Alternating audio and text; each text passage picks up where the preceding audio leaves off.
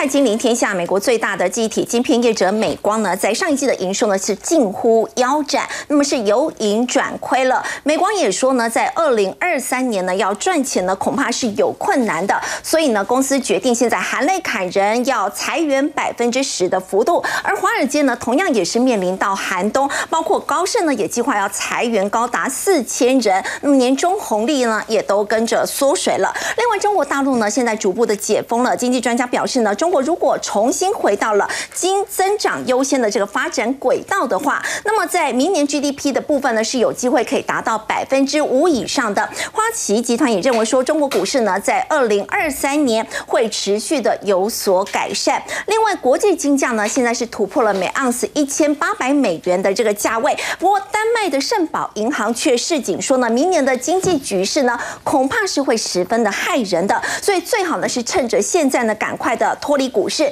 认为金价呢甚至有可能会来到三千美元的价位。而末日博士罗比尼呢，他也认为说世界正处在慢动作的脱轨模式，那么认为说短期债券跟黄金呢是适合投资人来操作的。整个经济风暴是不是即将要到来了呢？我们在今天节目现场为你邀请到的是资深分析师谢承业，大家好，以及前国安会副秘书长杨永明，大家好，花旗财富策划咨询部资深副总裁曾庆瑞，大家好，财经专家游廷浩，大家晚安，雅虎财经特派记者张家豪，大家好。好，沈燕，我们看到明年呢，整个经济状况是会比今年更差吗？包括呢，现在中华信评认为说，台湾的明年的 GDP 成长率可能是保二都有困难了。那么现在华尔街呢，年终奖金缩水，而且美光还要砍掉十趴的员工。对，我们从美光含着泪光哦砍人啊，就裁员这件事来讲，我们现在担心的是会不会接下来会进入裁员的海啸潮，这是一件非常可怕的事情。我们先看一下美光到底发生什么事。你看美光的上一季营运出现亏损，原呃它的营收啊，原本这个华尔街预估大概四十亿。四十一亿多美金，结果出来以后只有四十点多亿，哎，比预期差。好，亏损的部分原本呢你会亏大概亏一美分吧，就亏了四美分。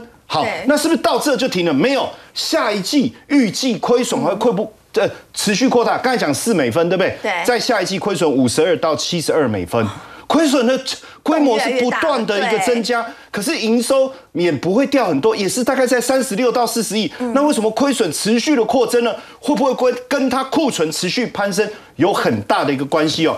包括在整个消费性电子上面的一个问题，其实非常非常严重，而且预计整体的一个库存的一个高峰，可能要到二零二三年的下半年才能够慢慢的降降下来。这个是美光的一个说法，所以他只好。怎么办？只好决定裁员。所以我觉得他真的有含泪了，但是含泪的应该是员工，应该不是裁员的主管吧？将近五千人，五千人，这样的一个情况持续在蔓延。对，而且这一波来讲，我们一直在看电动车的产业，其实发展的不错啊，尤其是特斯拉的销售不是也在节节的攀升？但是我们之前在节目就已经提醒大家，哎，他为什么要降价？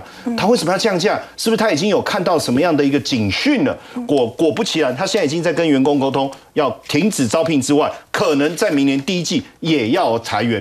为什么？代表它全球市场的整个电动车的一个销售量已经开始不如预期了，成长的力道已经开始往下掉了。再加上这个马斯克也不知道在干嘛，可能不务正业嘛。你你又在那搞 Twitter，又在那搞什么？大家也担心说你会不会花心思去经营 Twitter，所以持续调降。特斯拉的一个目标价，而整体来讲，大家可能会觉得说，那不过就是消费性产业的一个问题，不过就是特斯拉本身的问题。但是我们仔细来看，全美的科技业在今年整体裁员的一个状况哦，是我跟大家仔细的来分享哦。其实，在五月开始哈，整体科技公司裁员的数量，公司数就突然之间攀升了。嗯，为什么？因为第一季俄乌战争，然后接着通膨直接拉高，然后整个快速升息的情况下，对科技公司很多觉得说，那我我我我们会不会过去招聘太过乐观？那当时大家也觉得说，这只应该只是一个短期的现象，因为你过去招募太多了，你现在就开始缩编，对不对？合理。可是没想到这样的一个情况持续的蔓延，甚至到了十一月的时候，整个裁员的科技公司的数量又创了一个新高，甚至我们再仔细看人。人数的部分大幅度的攀升。你说哇，你这样也太狠了吧！快快快过圣诞节，我们是过农历年很重要，不能裁员，对不对？对。快过圣诞节，所以啊，我在十一月裁他，我不要在圣诞节裁他，这样对他不是很好吗？哦，可是实际上我们就看到这整个情况是不断的在恶化，甚至明年的状况。可能会更惨哦。好，因为我提醒大家哦，在这个这个二零二零的时候，大家还记不记得？因为疫情的关系，整个 GDP 的一个负增长，其实当时很多的公司开始进入了一些问题，对不对？好，那这样的一个状况，其实在金融海啸。当时也非常非常的严重。对，当时的这个无薪这个这个无薪假人数在什么时候攀到新高？在隔年的农历年。所以未来的裁员会不会增加？这个我们要注意哈。是。好，那高盛也计划裁员，不止科技业哈，高盛也计划裁员，裁多少？四千人，也要削减员员工奖，就是说啊，你削减奖金，可是其实是。我跟你讲，之后还包括离职的人数，可能也要算进去。为什么？因为裁员四千人，你又削减奖金，很多人会自动离职，因为。他们靠的就是奖金，那为什么突然之间年终奖金要缩减二十到三十趴？原因很简单，因为像这些投行，它靠的是什么 IPO，是靠的是什么并购。那景气往下降的情况下，IPO 跟并购的数量一定会大幅减少。据说他们现在所收到的这些所谓的这个。呃，并购所产生的这些手续费掉了百分之三十五，所以这个问题其实是很严重哦。是。那美国劳工统计局也特别去统计哦，从两千年以来，十二月裁员跟解雇人数是第二多的。十二月已经裁这么多，才第二多。对，那你十二月不是我们刚讲圣诞节吗？结果我们我后来才发现，其实过去啊，从这个。呃，一九七零那个这个是一九七零一九八零的时候，他们会觉得说圣诞节的时候尽量不要裁员。可是这几年来，其实已经没有这种惯习惯例了，所以变成到年底了嘛，我我今年的营运状况差不多了嘛。那如果我明年展望不好的话，我干脆在十二月整个大幅度的裁员。那第一多是最多是哪个月份？就是一月。为什么？年度的绩效出来，然后公司的营运展望也很明确了，我们就大量的裁员。所以刚才看到科技业是十一月最多，对不对？那那所以代表整体来讲，包含传统产业啊、金融业，整体来讲，其实。补上了十二月的裁员，我觉得是是非常非常的严重。如果我们觉得十二月已经是裁员的消息频传的话，可能还有一波高峰，是还有一波高峰，要特别特别小心哦。那当然，这样的一个情况，美国的裁员啊，经济的这种这种这种呃冷风啊，会不会吹到台湾哦？嗯，我们先看一下台，其实台经院跟中经院。今年当然保不保三，这个都已经差不多底定了。重点是明年哦，目前看起来明年肯定是无法保三。但是我们从台金院看起来的数字还有二点九一，从中金院有二点七二，中央银行也有二点五五三，所以还看起来还是可以保二点五。对。可是我要跟大家讲，这个是目前。呃，我们这个官方的一个统计的一个数字，可是如果我们去看连外资整体的统计一起看的话，我发现这中间有一个蛮大的一个落差。为什么？因为有四家的机构，包括标普旗下中华信平、巴克莱、高盛跟 UBS，既然连二都不保，连二都不保哦，一最低的既然估明年的经济成成长率只有一点五，哎，那就今年来讲是打对折，哎，这个很严重，哎。然后你看巴克莱也一点九，也是没有没到二啊，都不到两趴哎。那当然花旗的部分是二点四，算是在中间值哦。所以整体来讲，我觉得大家对明年台湾的经济展望没有那么乐观。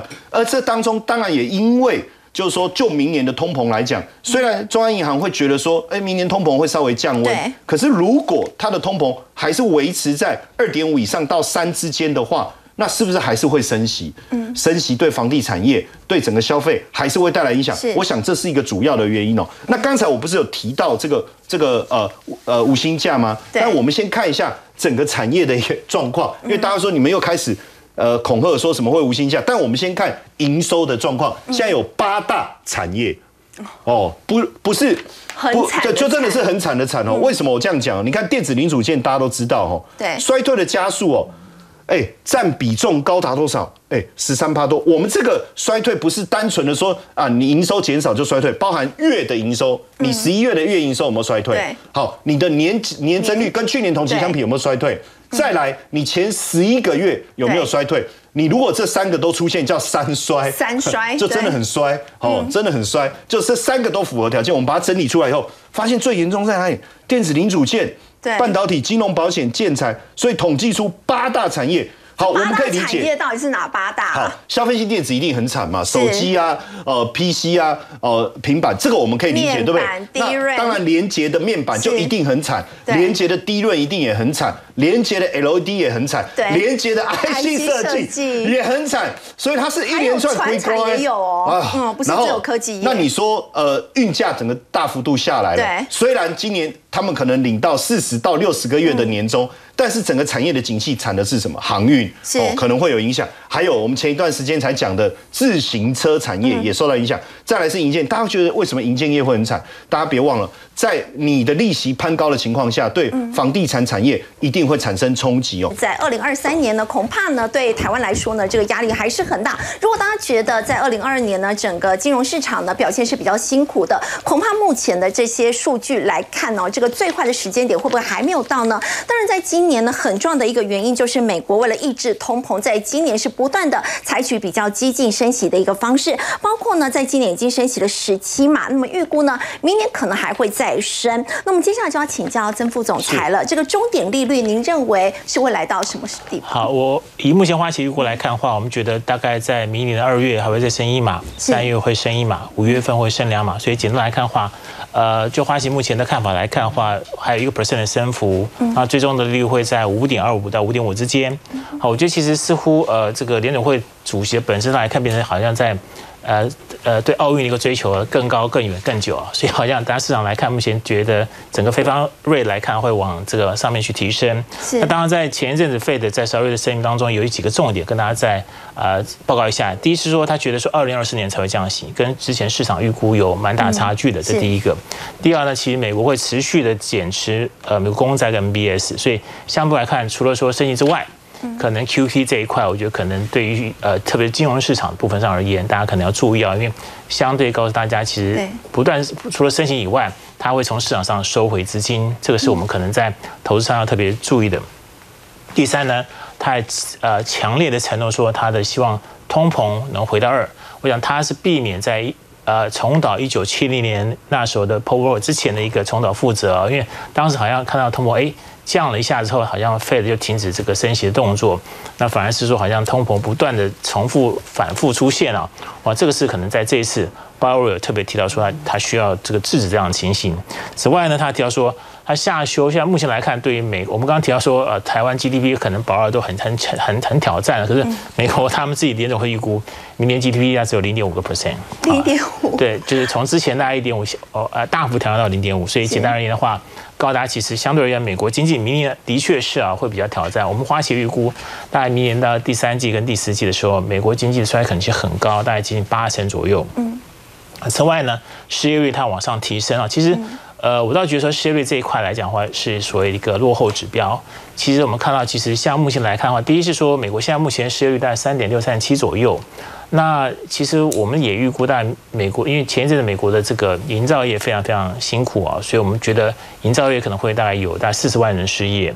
那整体上来看，美国未来明年应该还有大概一百五十万左右的人会有相相关产业会失业啊，所以呃，失业其实当对失去工作人是很很挑战的。可是呃，我们也知道，Fed 其实在看它未来升息的速度也好，幅度也大。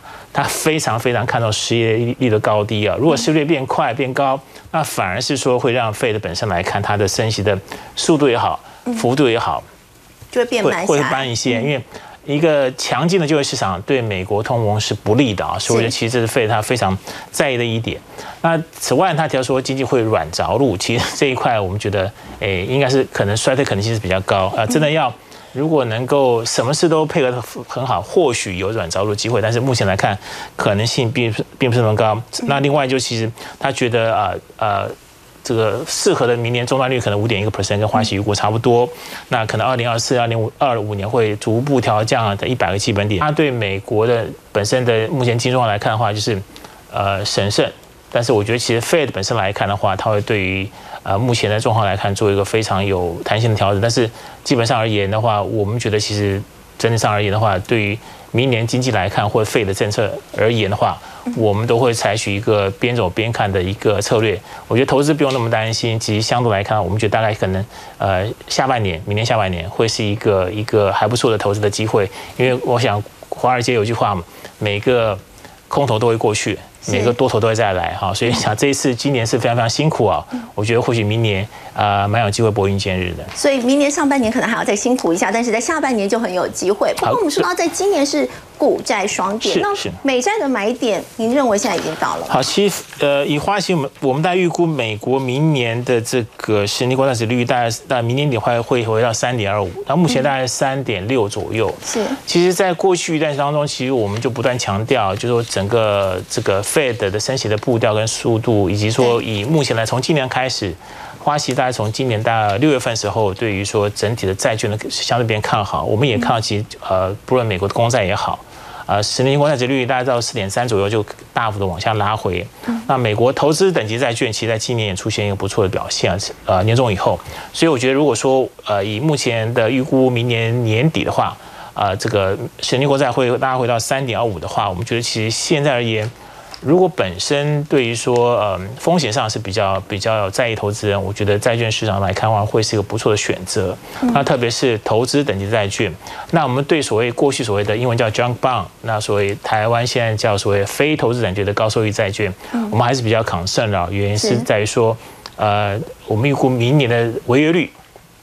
会从今年大概一点五上升到明年可能到五点四左右，所以这方面因为景气会变得比较不好嘛，之前呃需要大幅举债或比较高利息的这些公司，我想明年会遇到挑战，可能就跟一些科技类股的库存一样，会变得比较多。所以这方面来看，我们会比较建议投资人，呃，在今年到明年年初上半年，可能是用一个持盈保态、稳中求胜的方法来做投资布局。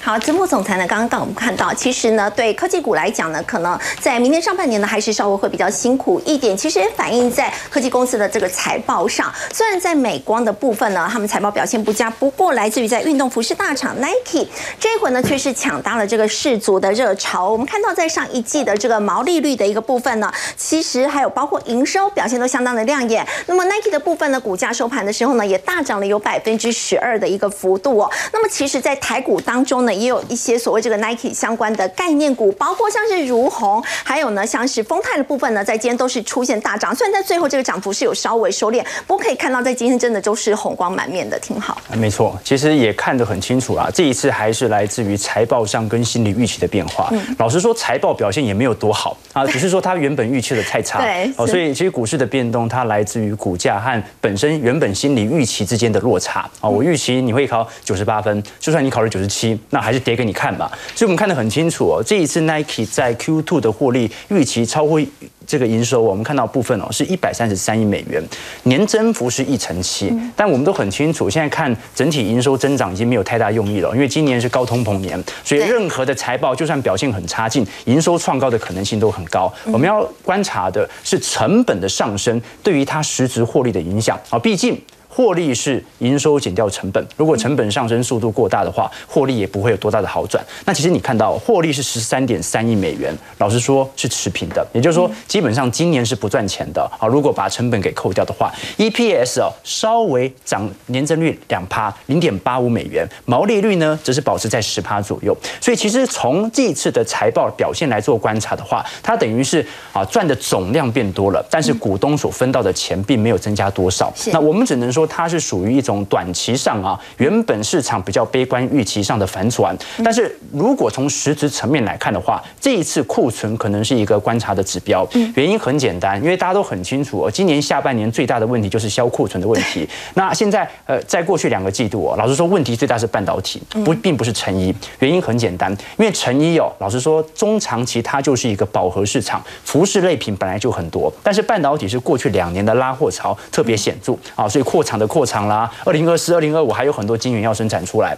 所以到时这个销库存的压力就会来得更大。但是成衣业哦。老实说啊，从今年上半年呐就开始一整年展望都不好了。它还跟上半年的时候半导体展望还不错啊。那成衣产业是上半年就不好了，所以预期一直在下调。那我们可以观察到，如果我们从各大这些零售服饰品牌的库存周转天数来做对照，会发现呐都有显著的下弯现象哦。在今年的第三季度，基本上库存周转天。天数都在下弯。什么叫做库存周转天数啊？简单来讲，仓库里面的货，你花多久的时间可以把它销售一空？如果库存周转天数越高，就代表着库存不断在累堆，仓库里面的货哎卖不掉。好，那尤其这种成衣业者哦，啊，基本上跟科技电子产品一样，消费性电子产品都有一个惯性啊，就有过季性啊，就是说你今年没卖卖掉的衣服啊，明年会形成你的负担啊，因为会过季啊，那你过季你降价卖，甚至啊都会比较好。原因很简单，就算赔本卖也要卖掉，因为库存有库存成本的压力，你放在仓库，人家也要跟你收钱嘛。是。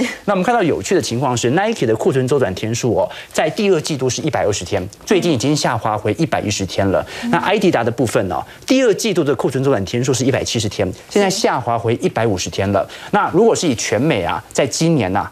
股价表现最为差劲，而且库存压力比 Nike 和艾迪达都还要来得重的是 Gap。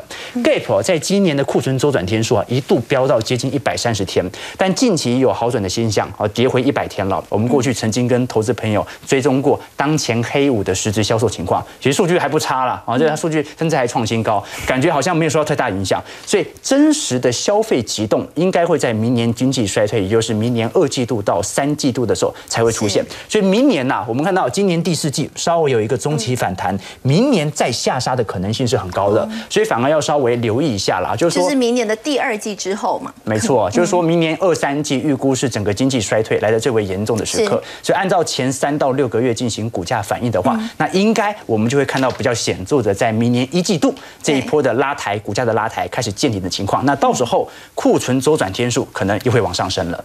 好，不过我们说到，既然 Nike 这个品牌哦，其实彭博就说了。在过去，大家觉得它是这个运动服饰品牌，不过它现在是不是已经默默的变成是奢侈品牌？我们看到它这个价格，有些越卖越贵，那么有些联名款真的是有钱都抢不到。没错，这一次彭博社设了一个主题哦，叫做 Nike should be the next luxury fashion house。Nike 应该成为下一个奢侈时尚的品牌啊，这蛮吊诡的，因为 Nike 我们一直都把它视为一个平价品牌哦，但是其实 Nike 在过去两年哦，你会发现在美国市场当中哦，它其实针对很多这种零售店。啊，开始撤出柜位，而专注在自己的官网以及直营店的销售，所以它是越来越针对其实市场上的客户来进行直观上的连接。那英国这次品牌研究机构有调查说，Nike 已经连续八年呢获回全球最有价值的服装品牌。我们看这个品牌价值哦，不能单纯以估值来看，甚至要把商誉啊所有的资产进行总和，包括这个品牌。给市场上引用的价值有多高？那 Nike 哦，现在是三百三十二亿哦，是全球第一。那第二名、第三名、第四名呢，都是奢侈品啊。你像是 Louis Vuitton 还要高。对啊，GUCCI，然后小奈哦，第五名才是艾迪达，然后爱马仕、Zara、H&M，好，这 Uniqlo。所以我们看得很清楚啊，就是说 Nike 啊，作为在全球前几名当中啊，它是少数是以平价品牌出价。但是事实上，Nike 在最近的改革当中啊，有越来越多的营收比重啊，是属于这种品牌。的附属效应，而并不是单纯的零售所带动的营收。比如说，Nike 在疫情之前呢，它就积极的布局这个 D D to C，直接面对消费者 Direct to Customer 的商业模式。简单来讲哦，就是用各种克制化的方式，或者减少这种零售店的方式，来直接面对消费者的直接销售。所以在这种状态底下，它考验的一点啊，就是说，因为有很多的品牌，它可能品牌的忠诚度不高。如果你一旦从 Seven 啊，你一旦从百货公司开始退退柜的。话，那很有可能市场上就没有人关注你了。那这就是没有品牌影响力的这种这个销售商店。但是如果你具有的话，那你就可以做有更多的连接。所以我们可以看到，不管是我们过去看到 Nike 所做的饥饿行销，或者说限量款哦，其实越来越有那种爱马仕鳄鱼包的感觉，对不对？你想讲为什么要有这个铂金包？原因就是要。物以稀为贵嘛，那这个铂金包它本身能给它有多少获利吗？那不重要，重点是必须要有这个东西，让人家觉得这个品牌它是具有附属价值的。所以 Nike 现在也在做这样的一个事情，这是一个全球时代化的潮流。其实你看到二三年的到来，会发现全球的整体展望啊，它产生了非常大的变革。我们从二一年到二二年，其实原本市场的需求都没变，但是产业上的变动就很多。举一个最直观的例子。你们想看到这个 Uber E、f o o Panda，你看到这几这几类的产业，它不断的蓬勃发展，但是人类的食品需求并没有改变啊，所以转而代之的就是实体这些餐厅的萧条，所以我们才会看到啊，其实全球的格局都不断在轮动，我们也会持续来跟各位做一些留言和关注。好，刚刚就是挺好提到这个食品哦，我们特别来关心，今天呢是冬至，在传产股当中呢，这个食品股成也往往都是存股族的这个最爱哦。那么现在到底还适不适合拿食品股来存股？那么今天冬至嘛，吃汤圆，大家就会想到老牌食品大厂桂冠啊，而且桂冠它其实不只是汤圆啊、火锅料，它现在也开始切入了这个健康的商机。对，最近有一个广告，我自己很关注哦。为什么？因为一个有一个女生，她开门回家嘛，然后她爸爸说：“你干嘛回来？”对不对？我不知道这句话为什么要这样开场，对不对？他说：“今天冬至啊，我回来吃汤圆啊。”对，冬至吃汤圆啊，不好意思的。我我特别帮你准备了一个 啊，哇，真的是汤圆，哎，红豆汤圆，冬至最好。是啊，如果是大颗的，哦，好黏哦，跟我们的感情一样，你看，好黏呐，好的啊，不行了，太恶心了，完蛋了，我今天回去要会算盘，这一段可以剪掉吗？哦，但是真的就是冬至，大家其实。呃，就是吃汤圆的一个大家在家煮汤圆啊，很多人会想到这个品牌啊。其实说真的，一开始哈，呃，因为桂冠在汤整个呃汤圆这个市场，你可以讲市占率已经拉到百分之九十了。嗯，那一开始其实它是卖那个冷冻柜的，我不知道大家知不知道，它其实不是卖汤圆，那只是说它出货给那些市场，大家发现说，哎，他发现说，哎，那个卖鱼饺的生意怎么那么好，好可怕，就他就开始做鱼饺。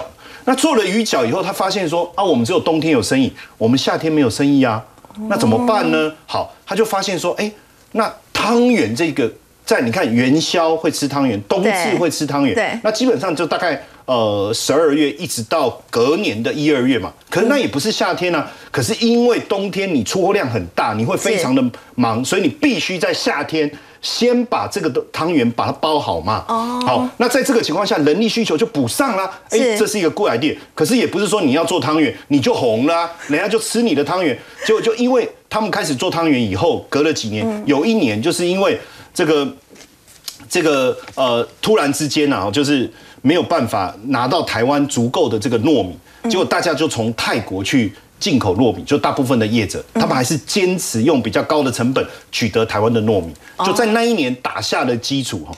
那当然不止这个汤圆啊，大家想到还有包括这个火锅料嘛，对不对？哦，对。那业其实疫情期间它的营收还是持续的增长。那还有还有就是说，在这个过程当中，我们就发现说，哎，奇怪，他都不参加食品展。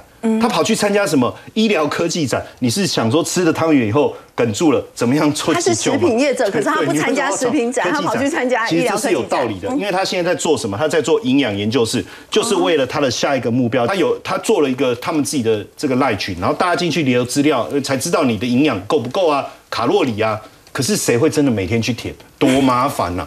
哎，结果他们就跟这个科技业 Garmin 合作，Garmin 说：“哎，我的手表我就可以去记录你的各种数据的状况啊，那你就可以适时的，我就会给给你一个讯息，让你知道你要补充什么样子的东西。哎，冬至到了，呃，来一个汤圆，对不对？哦，那当然在这个情况下，明年的。整个呃物价持续的上升的情况下，大家也在想说，哎，到底对食品股来讲，到底是有利其实，在传产中，大家除了金融股，也很喜欢买食品股来存股。给各位看一下莲花食品哦，你看它的近十年的平均股利率是一点呃，股利是一点一点四一，嗯，殖利率就股利率哈三点二，所以其实还是很稳定的哈。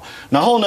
这个大统一平均股利十年哦，我现在讲十年的数字四点八六，殖利率有四点七六哦。然后呢，你看这个统一二平均股利二点四三，殖利率也有三点五四。对，所以反而现阶段在股价市股票市场相对低迷的时候，你反而可以拿到比较好，股价跌嘛，我的殖利率就会比较好。所以今年整体来讲。坦白说，食品股并没有大涨，但是也没有大跌。有啊，大同意可能跌的多了一些，些但是也是比大盘好，对，但是还是相对抗跌。所以能不能继续存？可以啦，那你就边哦，哎，赶快带回带回去给老婆吃，就不用跪哦算盘了。是是是，好，好谢谢谢谢谢谢。好，不过我们说到在科技业呢，就是今年表现是比较辛苦的。那么明年呢，至于在半导体，虽然杂音很多，但是比较看好的是电动车跟伺服器的这个市场，而伺服器呢也带动了一些散热需求，现在是出现了大增的情况。我们要请教嘉豪哦，现在像是英特尔、NVIDIA 他们都力推一种叫做这个液冷式的散热。那么其实台湾是不是也有这样的一个厂商？其实我觉得 Intel 开始推广这个水冷的散热技术，其实有迹可循。因为我们可以想象一个情境，就是说，我们如果夏天很热，我们回到家第一件事情可能是把风扇打开。可是这个在人类上面，你可以照呃透过比如说礼堂里面，你可以把很多的风扇添加，人越多你可以加越多的风扇。可是，在科技产品上面，添加风扇一定是有一个极限，所以就会产生一个需求，就是我们可以用一些呃散热模组的技术来把它取代掉。所以这包括这个双红操纵，还有一个就是双红操纵跟。呃，旗宏这些都是我们国内已经跟国际品牌有相当合作基础的一个散热模组的厂商。那我们回到就是刚刚所说的，那资料中心的业者他为什么要做这样的考量？他有什么角度吗？主要就是说，现在很多东西都上云，那上云之后呢，需要处理的资料量越来越大。对那这个处理的资料量越来越大的时候，你必须要透过提升你自己伺服器的算力。那透过提升这个算力，一定要透过晶片，就是我们比如说呃，我们高速运算晶片的技术。所以，我们从字卡里面可以看得到，二零一九年就是台积电的大客户辉达，它所推出的晶片，那个时候我们的需要解热的瓦特数只有四百瓦，但是到今年 H 一百辉达的 H 一百的这个产品啊，它需要解热的时候已经是跳到七百瓦。嗯，这当中有一个很大的不同，就是说。它的这个制程节点不停的在演进，所以它的制程在萎缩的过程中，它在晶片上面产生的耗能跟这个呃需要去解除的这个热会越来越多，所以这无形中就会形成说这个散热厂商形成一个很大的商机。那将来我们也知道，台积电也在规划三纳米的制程、二纳米制程，所以这长期来看的话，需要解热的效率这肯定是直线的往上升。那我们刚刚谈到这些，其实只是一台。伺服器主机里面的一块 AI 运算晶片，那伺服器里面其实它还包括了 CPU，包括了还有就是呃机体，还有甚至它的 Switch 的部分，它晶片的部件其实是有很多个区块，那全部都塞在这个机台当中，已经没有办法用。空气冷却或风扇的方式来降低它的能耗，所以这时候就要取代用异能的方式来做一个解热的方式。那依目前的规划，许多大型的机柜现在开出来的规格都是要解到两万瓦左右，或者是两万瓦以上更高的一个规格，不然这种状况就会造成说，呃，伺服器一开一天要开二十四小时，那。一年三百六十五天都要开着，它绝对不能够承受有什么宕机或者是有什么故障的状况发生嘛。那另外值得一提的就是在电动车，因为电动车在科技产业里面会被人家形容说它是一个行走的电脑，所以不多呃，所以很多的这个半导体的晶片还有细含量会不停的往电动车上面去做堆叠。那像我们字卡里面有提到，就是说 L 三现在搭配的一个辅助驾驶系统，它就需要电脑至少要解三百瓦。是，那将来一直到 L 四，就是你不需要把你的心思放在电脑，哎，放在驾驶上面的这一个 L 四，它需要解热的瓦数到五百瓦，对，然后甚至到 L 五的阶段，它就要提升到八百瓦。那电动车我们知道，它最高最主要一定是一个安全性的考量，所以它更不能承受任何因为热能所导致的一些失误的状况。所以这整体来看。高速运算跟电动车会是散热他们跟进的一个不错的一个发展趋势。那同时，您刚刚有提到这个双红的董事长林玉生哦，可以让我们看一下，他其实是一度非常的沉迷宗教，还差一点就失去董座的位置。哎，这个我们在采访的时候有一件非常好玩的事情，就是在他们公司里面啊，我们会发现这位董事长他不拘小节，嗯，那他。公司的同事从他面前经过，走来走去，其实有打招呼没打招呼，他也不强求。那他可能会很轻松的跟我们，就是像朋友一样 say hello。看到董事长视而不见都没关系。也会打个招呼，就是大概的点个头，不像是我们一般觉得说老板应该有老板非常威严的样子。那就是主要就是因为他在年轻在求学的时候，他曾经发生过一次的交通的事故，当然他没有受伤，可是因为。呃，一些关系，所以让他的同学受了重伤，并且在他的面前就这样子离开，所以也让他对于宗教有一些呃所谓的灵感或者是投入。所以他本身呢，他常常跟我们在采访中，他会讲到一件事情，就是说他很追求这种格物致知，所以他连这种科仪啊或宗教仪式，他曾经非常的投入的去做。所以也导致于说，他有一段时间变成说他在中药上面太醉心。不过现在看起来呢，不过他后来就是说，像呃投入苹果认证，他也开始打入苹果，打入苹果这一块。那我们也知道说，苹果其实是一个把内观当外观要求的公司，所以他那个时候也是带着供应商，就是试着做做看，然后也做出了一番的成绩。那现在最厉害的就是说，他现在在告诉我们说。他几乎是请公司的权利去做电动车跟高速运算伺服器这一块。那他们公司有一个很特别，就是他们是年轻的同事非常的多。那我们会想说，这个金属加工业者是不是都是一些老师傅比较多？就他们公司不是，他们公司是年轻，呃，年轻的一些员工比较多。这也跟他。呃，年轻的时候宗教，因为宗教有关的这部分产生了一些个人上的一些判断，所以他也会觉得说，我其实对员工的管理就是用一个自主的方式。不过说到他要打入苹果供应链，其实是。非常的困难的，因为我们知道苹果在散热这一块的话，他们其实呢有要求，就是就算是消费者不会看到的散热模组，它都要求也要喷漆上色。对，它就是把看不到的地方都要要求，把内观当做外观来要求。所以在当初做的过程中是非常辛苦，可是他也会认为说，在带领员工的过程中，他也要把它当做是一个机会，要给员工有未来。所以他们现在就。大力的在发展电动车，还有就是呃高速运算伺服器的水冷这一块，所以我觉得这个趋势是蛮明确，而且是蛮值得大家关注的。好，我们先休息一下，回来呢，我们要持续来关注的是乌俄战事。乌克兰总统泽伦斯基呢，在二十一号访问美国了，而且他也说了，这个战争尚未结束。先休息一下，稍后回来。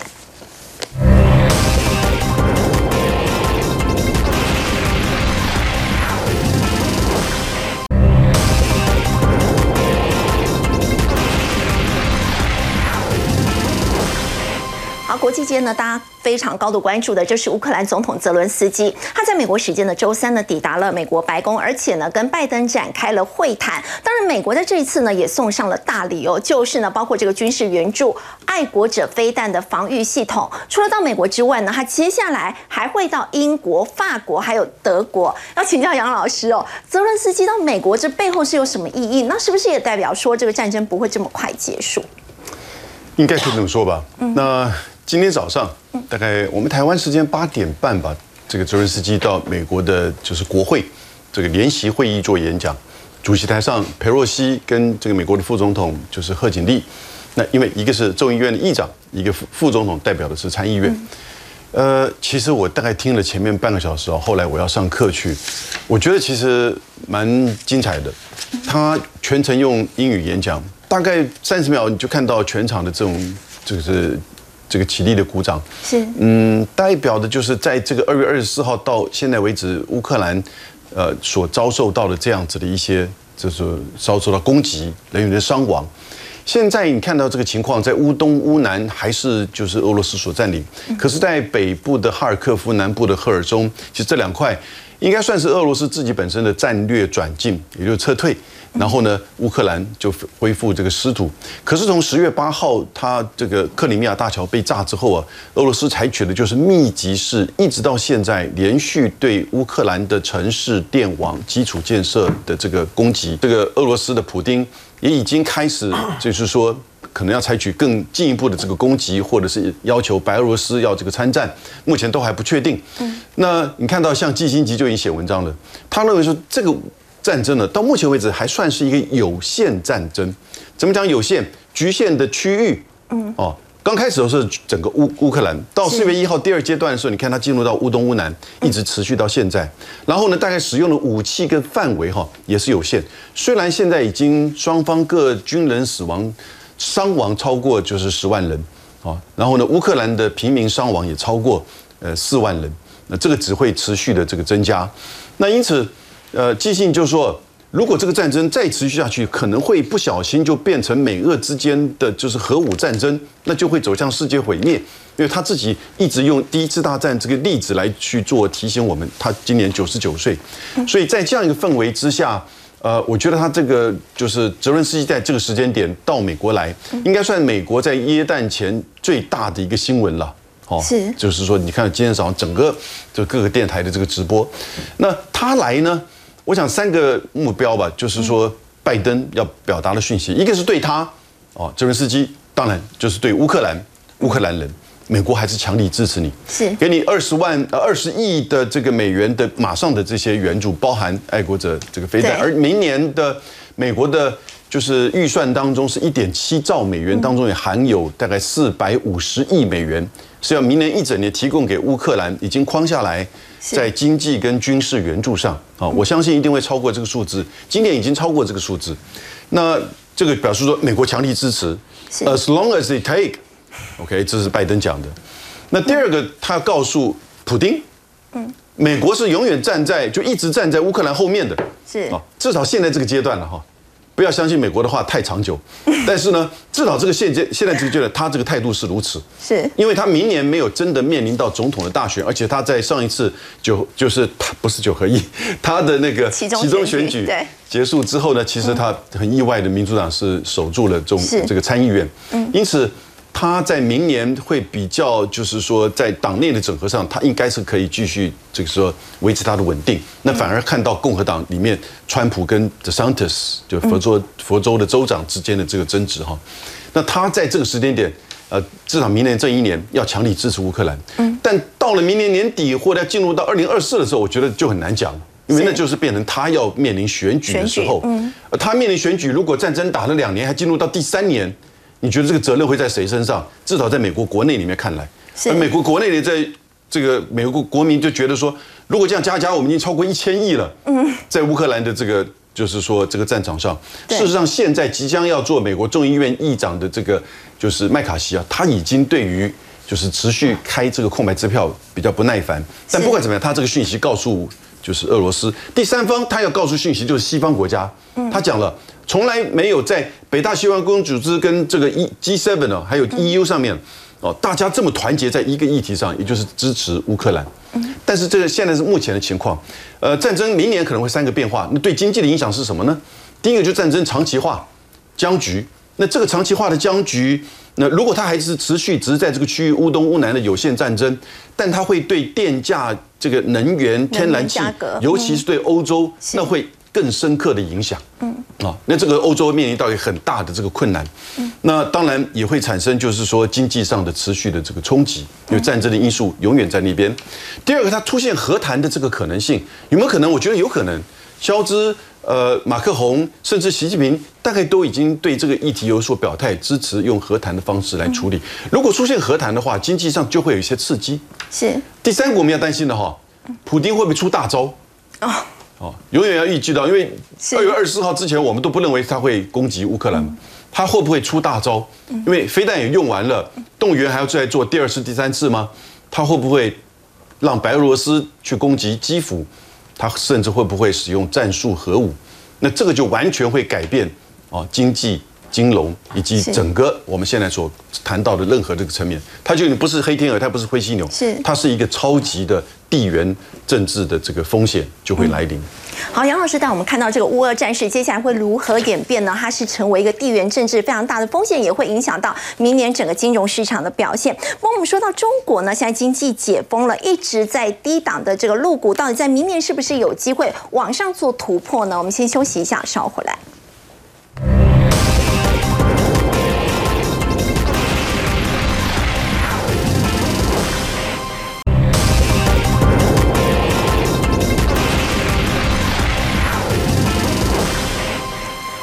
解封了，大家很关注接下来中国的经济表现。要请教曾副总裁，花旗是怎么看明年中国的经济成长？我们从中国的经济跟中国股市从三个面向来分析。第一，从它本身的经常率，我们刚刚提到说，费自己也认为啊，明年的美国经济增长就零点五 percent，但我们花旗预估，呃，在中国 G 呃 GDP 成长明年大概会高达五点六个 percent。所以相对来看是非常非常强劲。这第一个。那呃，我想中国目前来看也是全世界唯一大概大经济当中采取一个比较宽松的货币政策，好，连包括日本央行的态度作为调整，所以我觉得其实在一个比较相对宽松的货币政策之下，其实我们觉得呃，伴随着经济成长非常强劲呢，我们觉得其实这对于第一部分在经济基本面，对于整个中国经济也好，中国资本市场也好。会是个正面的注意，这其一。第二呢，我们看一下，在过去一段当中，我们呃分一下目前的市场氛围。过去两三年当中，美中之间的休息底的陷阱，美国对中国呃方方面面，所谓的一般所谓的卡脖子啊，不论是它半导体、高科技啦，或其他部分来看的话，是设了非常多非常多限制。可是我们看一下这张图表的右边啊，我们看出中国的进出口。占它其 GDP 的比重，其实在两千年六年时候高达六十四个 percent，但最近来看已经跌到三成左右。换句话说，中国慢慢从一个非常仰赖进出口外部的需求，变成一个内部的需求的国家。所以换句话来看，即便是美国对它的出处的设防或者是打压也罢，我想对于中国本身的经济成长的地道上而言，有没有影响？当然有，但是是不是像之前的那么大？我觉得其实相对而言的话，其实并不是那么严重。是。啊，此外，我们看一下目前的全球氛围啊，从这个中国内部的本身清零的政策，然后到最近我可以看出，美中之间的好像气氛也开始变得慢比较缓和啊。那另外就其实就是说，我们看呃，这全球的。从贸贸易化从全球化变成这个区域化，中国本身上来看，其实我觉得其实它慢慢慢慢，我想整个在亚洲地区，它整个变成一个区域的呃领导的一个一个地位，所以我觉得这些因素加起来，似乎让我们觉得其实中国在慢慢慢慢在明年当中会有一些机会。那我们再看一下中国本身的，就是说投资的第三副部分，我们是看它本益比啊。其实以目前来看，MSCI 中国已经跌到十二倍左右，创下二零一六年的新低。所以简单来看，说 valuation 而言，其实真的不贵。那我们再套用一个巴菲特常常所讲，就说，哎，巴菲特投资美国股市，他常常会用所谓呃股市市值是呃除以它的 GDP 的比重。美国大概是一百八九十左右，中国大概只有在七八十，所以从 valuation 角度来看，中国是一个非常好的适合投资机的地方。所以我们常常是一样，呃，投资上来看就是人弃我取，人取我予。那但过去几年当中，大家对中国股市都非常非常悲观。那对我们来看，可能这个时间点从五千多点修到三千点的这个中国股市，我觉得这个到时候倒是投资人可以慢慢去布局我们的时机。所以明年是还蛮有机会可以是，的确是。好，不过我们稍后要回来关注的是，面对明年的中国的经济有机会做复苏，那么黄金的销量有可能再创高峰吗？先休息一下，稍后回来。